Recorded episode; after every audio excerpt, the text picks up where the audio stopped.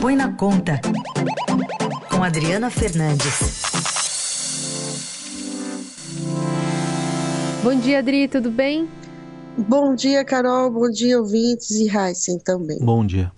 Bom, redes sociais também estão sendo alimentadas muito nessa reta final aí do segundo turno, com fake news sobre eh, os beneficiários do programa Auxílio Brasil, né, que estão sofrendo aí um bombardeio nessa reta final. A artilharia pesada tem causado pânico e medo na população mais vulnerável do país. Explica para a gente o que está rolando eh, nessa, nessa guerra também, Adri. Carol, é, tem muitos grupos de WhatsApp, de Facebook, de beneficiários, e quem entra nesses grupos, alguns inclusive no Facebook, são chamados para grupos fechados de WhatsApp, é, acaba ficando à mercê de várias informações uh, fake news, né, informações mentirosas sobre o, a concessão do consignado, consignado do Auxílio Brasil, sobretudo. Esse, há uma grande expectativa hoje, porque a Caixa, na sexta-feira passada, depois uh, de reportagem no jornal Estado de São Paulo, mostrar uh, o, o, a situação, né, muitos estavam, muitos beneficiários estavam colocando, eh, tendo autorização autorizado a concessão do, do empréstimo, já com papel, de tudo, e uh, não recebiam, não estão recebendo o dinheiro. Isso assustou, isso provocou o que você falou, provocou pânico. E a Caixa, na, na, na semana passada, tava, que tinha informado inicialmente que faria o pagamento em 48 horas, ou seja, que ia pingar o dinheiro, né, o empréstimo em 48 horas, acabou uh, divulgando que poderia demorar 15 dias, ou seja, depois das eleições. Isso ampliou a situação.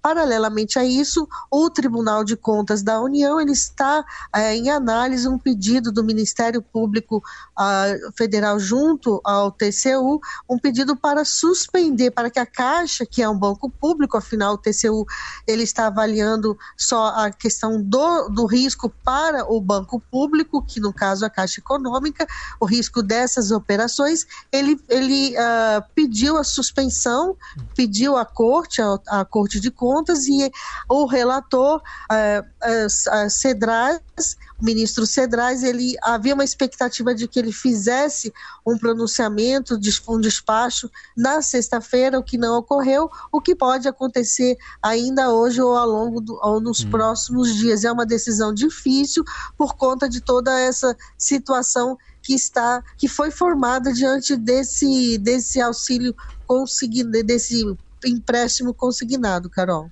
Então, agora, é, o presidente ontem, num ato de campanha também, esteve num culto evangélico em São Paulo e chegou a comparar quanto que dá para comprar de picanha com o Auxílio Brasil e comparou com o Auxílio Família, disse que daria para comprar três vezes mais picanha. Enfim, o que, que você diz desse picanhômetro?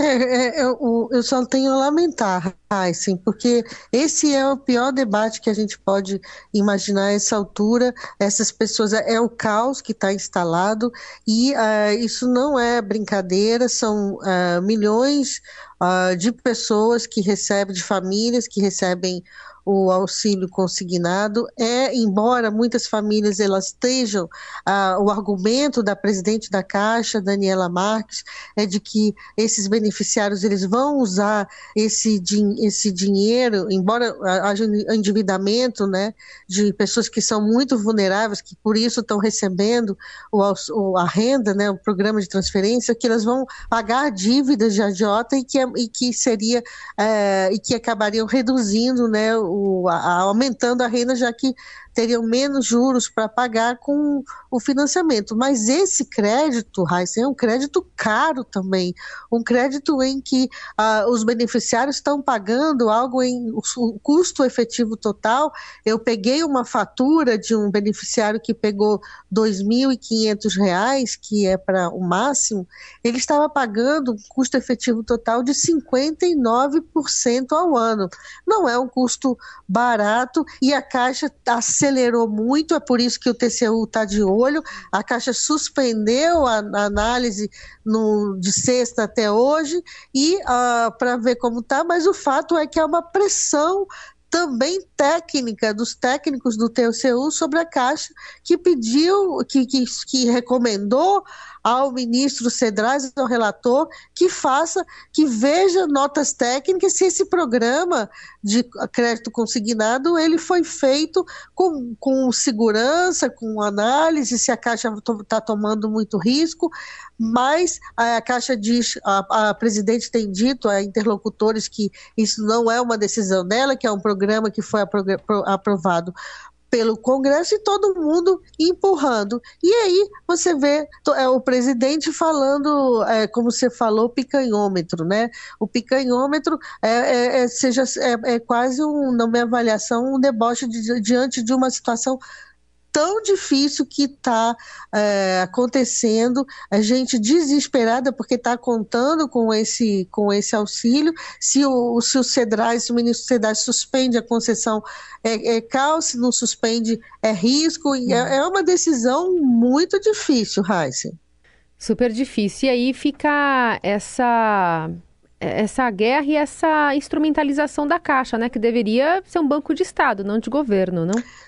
Com certeza, e, e se caso, é, com certeza vai, como já o Ministério Público abriu a, pediu a investigação, é, diligências né, feitas à Caixa, se ficar comprovado que a Caixa não, não tem notas técnicas para para provar que, colo, é, que colocou esse programa na rua, esse empréstimo consignado com, com segurança técnica, é, no caso da, do processo do, do TCU, os dirigentes da Caixa, tanto a Daniela Marques como o, a, a diretoria do banco, eles respondem com o CPF deles. Isso é um ponto muito importante.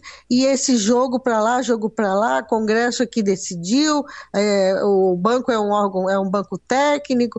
Isso, outro no passado, eu mesmo já cubro aqui em Brasília há muitos anos, economia, já vi outras autoridades tendo que responder com o seu CPF. Pode é, demorar, não ser no, é um processo demorado de análise, de investigação, de diligências, de, audi, de auditorias, uhum. e mas acaba que, se forem comprovadas, eles são é, há um processo em andamento. E, e é isso que é, precisa ser discutido, que se esse programa que todo mundo criticou todos os, os, os, especialistas, né? Todo mundo que eu falo os especialistas, porque ele é um programa que foi desenhado para a eleição e o presidente escolheu esse momento de eleição porque era um momento em que é, mais próximo, né? Porque uma coisa é você estar tá recebendo 2.500 agora, no meio da eleição, sentir aquela situação que a vida está um pouco melhor,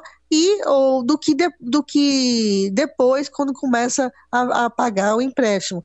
Mas, por outro lado, eu preciso reforçar aqui que eu conversei, tenho conversado com, com pessoas que estão interessadas, que querem, que precisam, nem, é mais do que interessadas, né? O que eu falei, desesperadas, uhum. elas dizem, elas estão muito preocupadas com a possibilidade de suspensão. E, é, e, e dizem que estão cientes que vão pagar, que que estão cientes do que elas não são, porque teve informações, sai muita informação que os, o, o, essa população que recebe não estaria nem sabendo que, que é um empréstimo, né?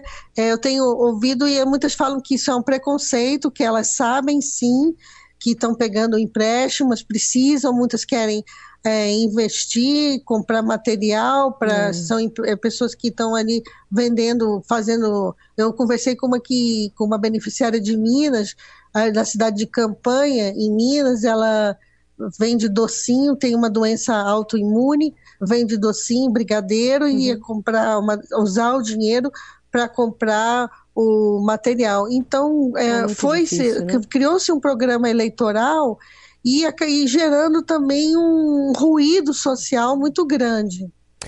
É, muito Carol, bem. E, é, não, é muito e essa máquina né? eleitoral acaba é, criando tudo isso e basta olhar, é basta entrar nesses grupos. Eu, eu, entrei num dos grupos do Facebook que eu entrei, tinha 280 mil membros. Imagina. Só um grupo, são centenas de grupos que tem no Brasil inteiro e você vê que mexeu, que mexe com uma população que é vulnerável, mas está aí no. Tem, muitas delas têm celular, está na rede, está procurando informação. Adriana Fernandes, abrindo a semana aqui conosco. Obrigada, viu, Adri? Até quarta. Até quarta.